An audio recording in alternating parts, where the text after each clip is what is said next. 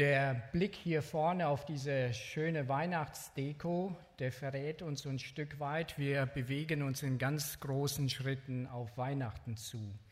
Wir kennen ja diesen klassischen Adventskranz. Da waren ja die Kerzen immer so im gewissen Kreis angeordnet.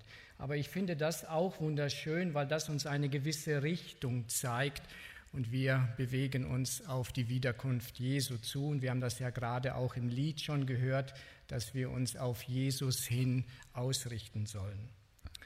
Ja, auf der Suche nach dem passenden Bibeltext für diesen zweiten Adventsgottesdienst bin ich bei Psalm 13 hängen geblieben.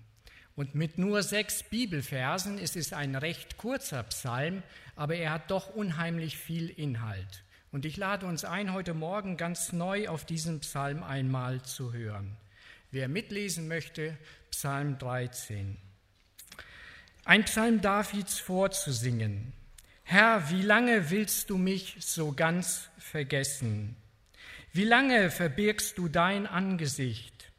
Wie lange soll ich in meiner Seele Sorgen haben und mich täglich in meinem Herzen ängstigen? Wie lange soll sich mein Feind über mich erheben? Schau doch her, erhöre mich, Herr mein Gott, erleuchte meine Augen, damit ich nicht im Tod entschlafe, damit sich mein Feind nicht rühmt, er habe mich überwältigt und meine Widersacher sich freuen, wenn ich unterliege. Ich aber vertraue darauf, dass du so gnädig bist. Mein Herz freut sich, dass du so gerne hilfst. Ich will dem Herrn singen, weil er mir Gutes getan hat. In diesem kurzen Psalm wird eine ganz entscheidende Frage viermal aufgeworfen. Herr, wie lange noch? Es gibt Zeiten in unserem Leben, die verfliegen einfach. Und es gibt Zeiten, wo wir den Eindruck gewinnen, die Zeit bleibt fast stehen. Ein Wochenende zum Beispiel, wie wir das jetzt gerade eben haben, auf das arbeiten wir ja buchstäblich fünf Tage hin und dann ist dieses Wochenende in einem Nu vorbei. Aber wenn wir zwei Stunden in einem Stau stehen, dann kann diese Zeit uns unvorstellbar lange vorkommen. Mir haben gestern so ein paar Leute auf der Straße wirklich leid getan. Die standen nämlich an bei einer Apotheke, um dort einen Test zu machen. Und es war ja gestern wirklich richtig ungemütlich, so nasskalt. Und wenn ich das so richtig abschätzen könnte, dann würde das mit Sicherheit so anderthalb, zwei Stunden gut dauern, bis sie dann an der Reihe waren. Wir erleben zum Beispiel drei Wochen, wenn wir in den Urlaub verreisen, an einen schönen Ort vollkommen anders wie drei Wochen in einem Krankenhaus. Der Urlaub ist so rasend schnell vorbei. Der Krankenhausaufenthalt dauert für uns fast wie eine gefühlte Ewigkeit. Ich kann mich noch sehr gut an die Geburt unserer Tochter erinnern. Da fährt, ja, fährt man ja mit einer gewissen Vorfreude so in dieses Krankenhaus hinein und dann hat es doch zwölf ganze Stunden gedauert. Und zwischendurch gab es immer wieder so kleine Hoffnungsschimmer, wo ich gedacht habe, jetzt ist es aber soweit und dann hat sich das noch ein paar Stunden nach hinten verzögert. Ich weiß und kenne auch Ehepaare, bei denen hat es noch mal deutlich länger gedauert. Und ich bin so unendlich dankbar, dass Gott barmherzig war und bei den anderen beiden Kindern ging es dann doch sehr, sehr schnell. Wie lange noch? Vielleicht ist das genau die Frage, die dich auch ein Stück weit heute Morgen beschäftigt. Wie lange muss ich das noch ertragen, dass mein Lehrer in der Schule mich ungerecht behandelt? Wie lange muss ich noch diesen Druck an meinem Arbeitsplatz aushalten? Wie lange muss ich noch in dieser angespannten Situation mit meinem Ehepartner leben? Wie lange wird die Krankheit in meinem Leben mich noch immer wieder neu niederdrücken? Wie lange werden die Kinder meine schwachen Nerven strapazieren? Wie lange geht das eigentlich noch mit dieser Corona-Krise? Hatte man da nicht diese große Hoffnung gehabt, so Ende des Jahres wird das Schlimmste überstanden sein? Und jetzt merkt man auf einmal gegen Weihnachten, es überrollt uns wieder ganz neu wie eine Lawine. Und man spürt erneut diese ganze Ratlosigkeit, die da ist, diese Hoffnungslosigkeit. Wie lange noch? Das zehrt immer wieder an den Kräften. Das raubt einen den Lebensmut. Das zieht einen immer weiter nach unten. Und in genau so einer Situation war David. Nein, das war nicht ein Virus, das sein Leben bedrohte. Es waren Menschen, die ihm nach dem Leben trachteten. Und sie versuchten ihn, sein Leben auszulöschen. Und das ist fast ein unerträglicher Zustand, wenn man Tag für Tag in dieser Angst lebt, dieser Tag könnte der letzte für mich sein. Und da ist dieser Aufschrei bei David für uns auch nachvollziehbar. Herr, wie lange soll das noch so gehen? Immer dann, wenn wir so ganz leidvolle Erfahrungen in unserem Leben machen, dann steht auch irgendwo diese eine Frage im Raum. Warum lässt Gott das zu? Warum greift er nicht ein? Er ist doch der allmächtige Gott.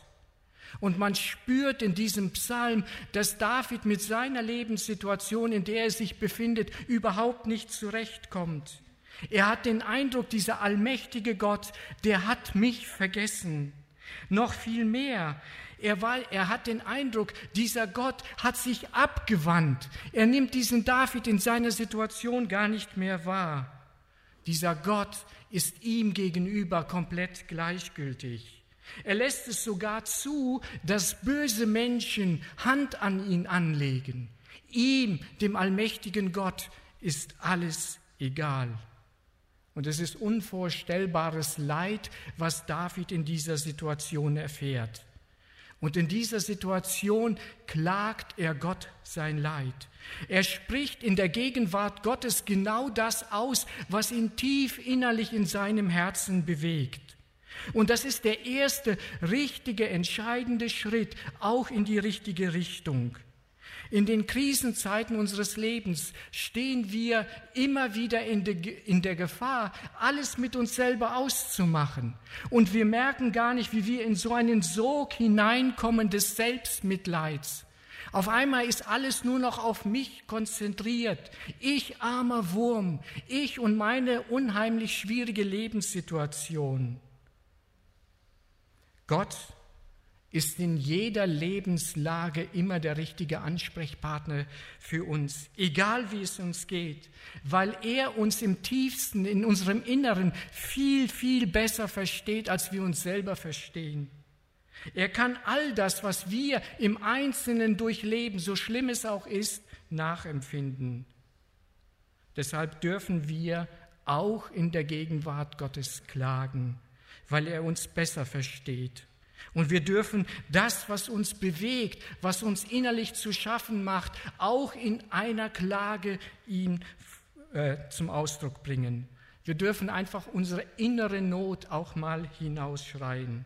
Und er weiß, was sich in unserem Innersten abspielt. Er kennt den Schmerz, den wir durchleben. Er kennt die Angst, die da ist in uns. Er kennt die Sorgen, die uns niederdrücken. In den Krisenzeiten unseres Lebens brauchen wir nichts mehr als ein gesundes Gottesbild. Wie verzerrt ist manchmal unser Bild von Gott. In Zeiten, wo es uns gut geht, wo alles wirklich wie am Schnürchen läuft, da haben wir den Eindruck, Gott ist uns so unheimlich nah. Er segnet uns, er beschenkt uns. Wenn wir in Krisenzeiten sind, haben wir den Eindruck, dieser allmächtige Gott, der ist so unendlich weit weg. Die Realität ist, Gott ist immer da. Wir nehmen ihn nur in den unterschiedlichen Lebenssituationen auch ganz unterschiedlich wahr. Die Krisen in unserem Leben, das sind manchmal wie diese dunklen Wolken, die sich vor die Sonne schieben. Und gerade in den letzten Wochen haben wir das doch mehr denn je gesehen. Es war immer wieder grau. Man steht auf und man hat den Eindruck schon am Morgen, es ist der ganze Tag Abend. Man sieht die Sonne kaum. Und das ist immer wieder Gnade in unserem Leben, wenn Gott ein Stück weit diese dunklen Wolken beiseite schiebt und ich wieder die Sonne sehen kann, ihn wieder sehen kann in seiner ganzen Herrlichkeit. Die Sonne ist immer da an ihrem Ort, nur die Wolken, diese Krisen, die versperren uns manchmal die Sicht auf Gott. Und das ist immer wieder Gnade, ganz besondere Gnade, wenn Gott uns da diesen Blick wieder schenkt hin zu ihm. Und da ist dieser Aufschrei von David mehr als zu verstehen. Und vielleicht ist dieser Aufschrei heute Morgen auch in deinem Herzen da. Herr, wie lange noch? David schreit das einfach vor Gott hinaus und indem er es hinausschreit, verändert sich seine Sicht. Eigentlich viel, viel mehr. Gott verändert seine Sicht. Und das ist das Größte, wenn wir Gott wieder als den erkennen, den er ist, der er wirklich ist, als einen Gott, der heilt und wiederherstellt, dass wir ihn wieder sehen als einen Gott, der in die auswegslosen Situationen unseres Lebens eingreifen kann, als einen Gott, der wieder alles auch zum Guten wenden kann, als einen Gott, der uns in den Krisenzeiten nicht fern, sondern besonders nah sein will. Und so sehen wir hier in diesem Textabschnitt, wie auf einmal aus dieser Anklage eine Bitte wird. Und das ist schön, das einfach zu sehen, wie David hier auf einmal anfängt zu beten. Schau doch her, erhöre mich, erleuchte meine Augen, dass ich wieder klar sehen kann. Hilf du mir einfach in dieser Situation, dass ich deinen Blick bekomme. Am Anfang hatte David diesen Eindruck, Gott ist weit weg, er hat ihn vergessen und er hat sich abgewandt von ihm, er handelt nicht mehr, er greift nicht mehr in sein Leben ein und auf einmal merkt er, ich habe es doch mit einem Gott zu tun, der mir eigentlich im guten Sinne zugewandt ist. Ich habe einen gnädigen Gott, dem ich in keinster Weise gleichgültig bin. Ich habe einen Gott, der mir nah sein will. Gott verändert nicht immer unsere Lebenssituation. Das ist das, was wir uns eigentlich wünschen. Ach, würde Gott doch meine Situation verändern. Nein, das macht Gott nicht in jedem Fall, aber er schlenkt uns oft einen anderen Blick auf unsere Lebenssituation. Ich möchte an Paulus erinnern. Der hatte ja so ein Dorn im Fleisch, von dem spricht er auch. Also etwas im Leben, eine Krankheit oder so etwas, was ihm hart zu schaffen gemacht hat.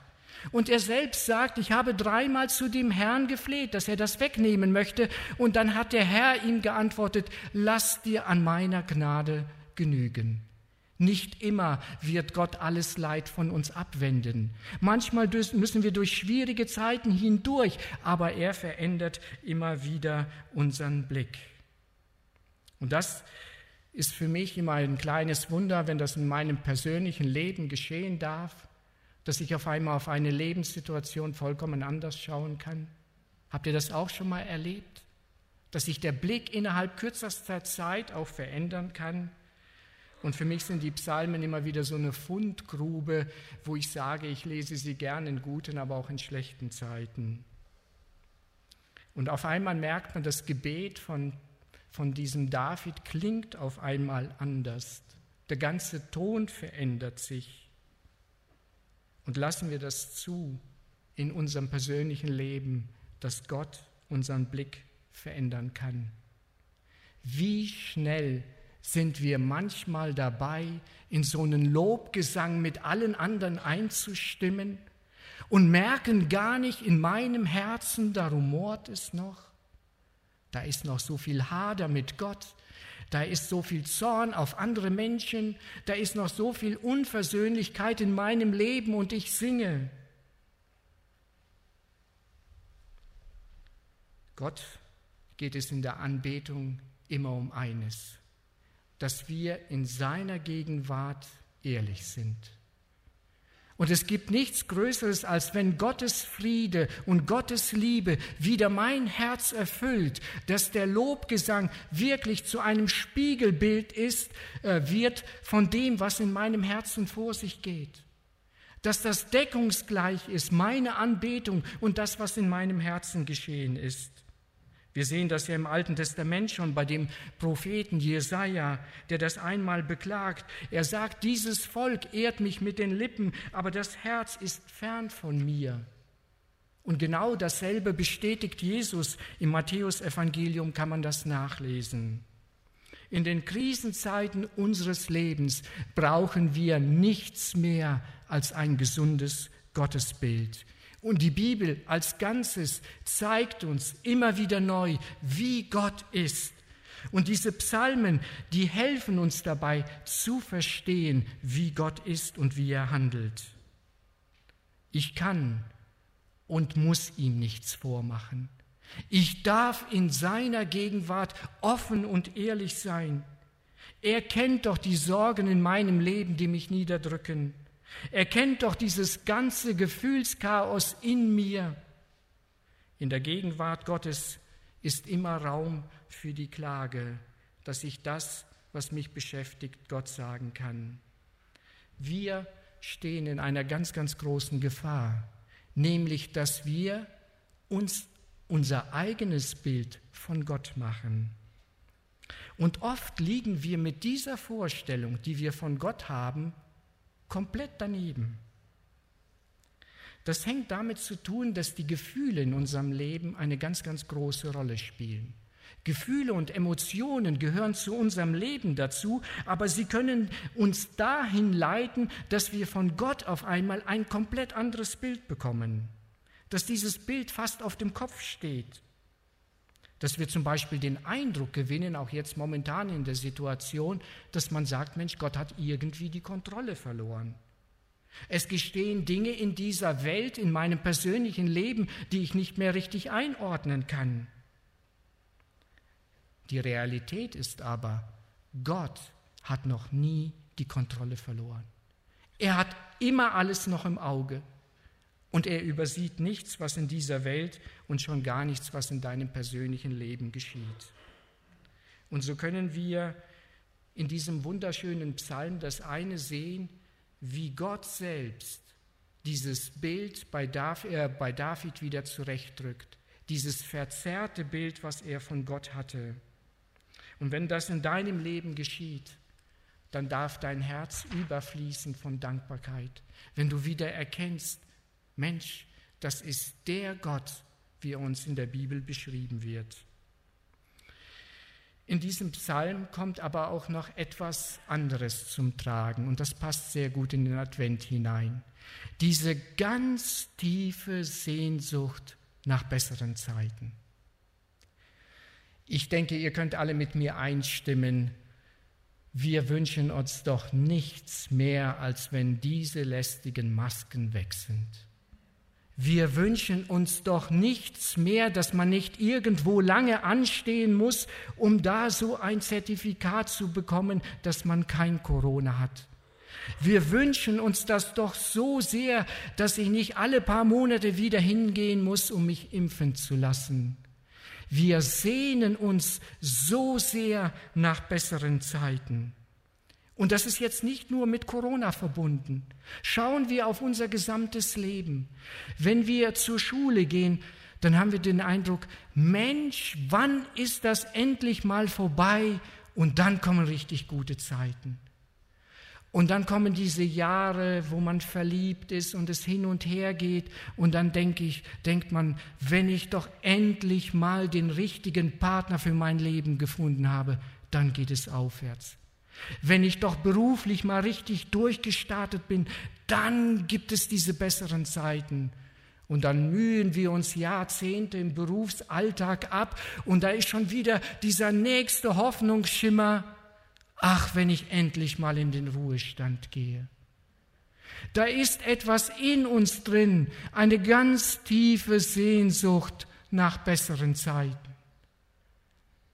Liebe Gemeinde, es wird nicht besser, wenn Corona vorbei ist. Wissen wir eigentlich, wann es wirklich gut wird, wann es besser wird? Wenn er wiederkommt. Wenn er wiederkommt, dann wird es besser, weil dann wird es nämlich so, wie es am Anfang war, dass Gott und Mensch wieder miteinander versöhnt ist, dass wieder Friede da ist, dass die Krankheit weicht, dass es keinen Tod mehr gibt. Das ist unsere Sichtweise, wenn wir die Bibel ernst nehmen. Und tatsächlich glauben wir befinden uns ein Stück weit in dieser letzten Zeit kurz vor der Wiederkunft Jesu. Dann sagt uns doch die Bibel das eine. Die Krisen, die werden nicht weniger, sondern die Krisen werden sich häufen. Und vielleicht ist die Corona-Krise bald vorbei, aber leitet schon wieder eine ganz neue Krise ein. Jesus sagt der Gemeinde, denjenigen, die ihm folgen, Kopf hoch. Wenn ihr das alles so auf euch zukommen seht, dann senkt nicht den Blick nach unten, sondern hebt den Kopf auf, die Erlösung naht. Jesus selbst hat gesagt, in der Welt habt ihr Angst oder Bedrängnis, seid getrost, ich habe die Welt überwunden.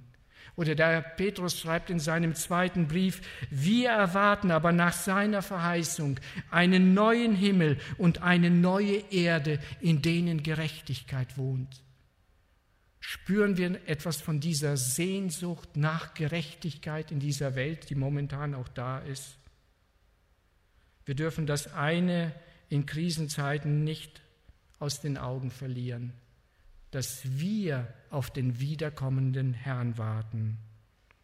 Wir wissen nicht alles, was auf uns noch zukommen wird, aber wir wissen das eine, dass durch all diese Krisenzeiten Jesus uns zum Ziel führt. Und er hat das genauso gesagt.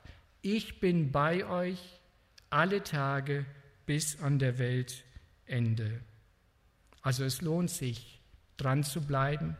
Es lohnt sich durchzuhalten. Lukas hat das in den Eingangsworten ja schon so schön gesagt. Ein wunderschöner Psalm, der uns einen Weg beschreibt von der Klage hin zur Anbetung. Und diesen Weg will Gott immer wieder neu mit uns gehen.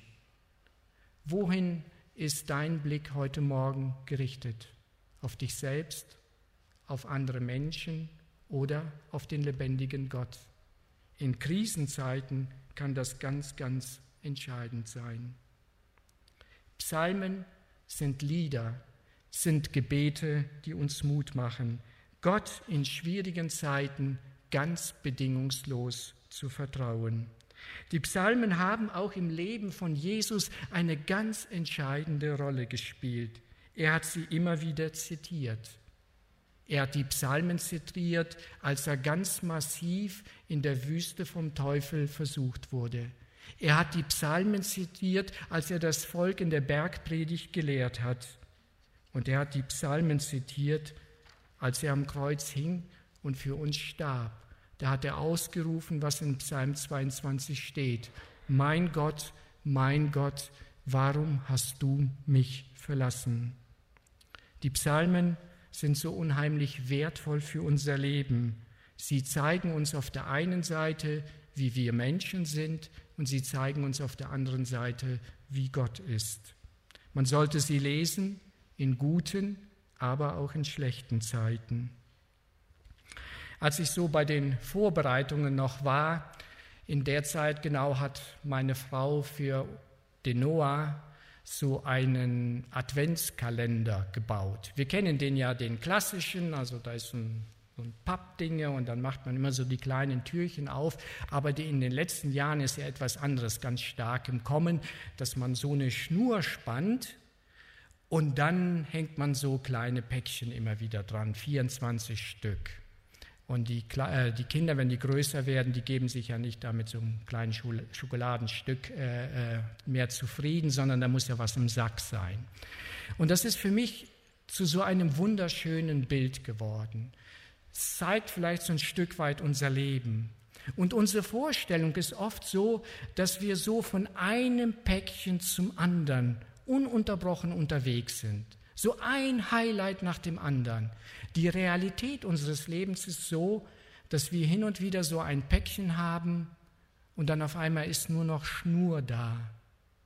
Und je nachdem, wie unser Leben verläuft, dann erlebt manch einer sein Leben, sein ganzes Leben, als wären da kaum Päckchen gewesen. Und das mag durchaus zutreffen. Es geht nicht gerecht zu in dieser Welt. Und wenn ich auf mein Leben schaue, dann bin ich so unendlich dankbar. Was hat Gott mir an guten Zeiten geschenkt? 50 Jahre, ich bin bewahrt geblieben vor Krankheit größtenteils. Ich habe niemals irgendwie die Situation erleben müssen, dass ich Hunger leiden musste. Ich hatte ein gutes Elternhaus. Ich habe jetzt eine glückliche Familie. Was hat Gott mich reich beschenkt? Und dann schaue ich auf das Leben von anderen Menschen, was die erleben. Da gibt es Menschen, die haben ihre halbe Zeit im Krankenhaus verbracht. Eine OP nach der anderen. So viel leidvolle Erfahrungen. Wir werden das nie ganz verstehen und richtig einordnen können, was in diesem Leben hier geschieht. Es mag an der einen oder anderen Stelle für uns ungerecht sein. Aber wir als Glaubende haben doch diese wunderbare Perspektive, dass am Ende nicht ein Päckchen hängt, sondern am Ende hängt ein riesengroßer Sack. Der Apostel Paulus beschreibt das so schön. Er sagt, was kein Auge gesehen und was kein Ohr gehört hat und was in keines Menschen Herz gekommen ist, das hat Gott denen bereitet, die ihn lieben. Das ist unsere Perspektive. Und dann wollen wir in Krisenzeiten nicht den Kopf senken, wollen hinschauen zu dem, der uns durch diese Krisenzeiten durchführt hin zu einem wunderbaren Ziel. Deshalb gilt es doch für uns als Gemeinde, Kopf hoch. Wir sitzen ja alle so ein bisschen distanziert voneinander. Aber vielleicht ist es gut, wenn du heute Morgen das deiner Ehefrau sagst, vielleicht den Geschwistern, die hinter dir sitzen, Kopf hoch. Wollen wir das mal gemeinsam machen? Kopf hoch. Das ist das Wort, was Jesus sagt. Sagt es eurem Ehepartner, sagt es denen, die in der Nähe von euch sitzen.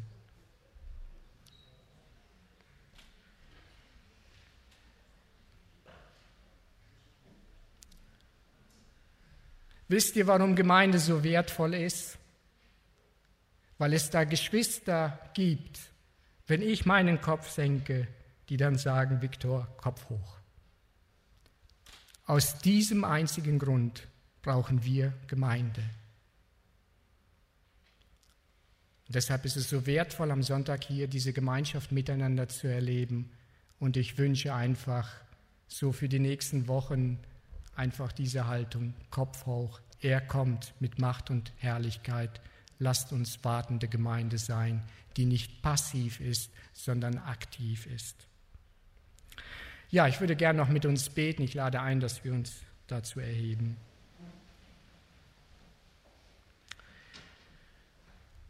Ja, himmlischer Vater, wir wollen dir von Herzen danken für diesen mutmachenden Psalm. Danke, Herr, dass du dein Wort immer wieder in unser Leben hineinsprichst. Danke, Vater, dass du jeden Einzelnen kennst und du weißt ganz genau, wo er vor dir steht. Du weißt, ob unser Leben momentan erfüllt ist und wir so voller Dankbarkeit sind oder ob wir müde und kraftlos sind und am Boden da niederliegen. Herr, hilf, dass wir in allen Lebenslagen dich sehen können, als denjenigen, der jederzeit eingreifen kann. Du bist der allmächtige Gott und du hast alles unter Kontrolle. Danke, Herr Jesus, dass wir dir vertrauen dürfen, dass du selbst mit uns zum Ziel kommen wirst. Danke, Herr Jesus, für die Gemeinschaft, die du uns heute Morgen schenkst. Herr, und wenn wir heute miteinander Brot und Wein geteilt haben, dann erinnert uns das mehr oder weniger an den Auftrag, den wir als Gemeinde haben dass wir von deinem Leiden und Sterben und von deiner Auferstehung verkündigen sollen, bis du wiederkommst. Danke, Herr, dass wir das sehen dürfen, dass Dinge sich erfüllen, wie du es in deinem Wort gesagt hast.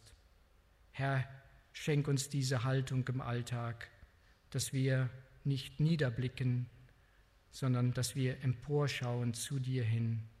Danke, Herr, dass du mit uns jetzt auch in die neue Woche gehst und wir wollen lernen, in den Schwierigkeiten dir zu vertrauen.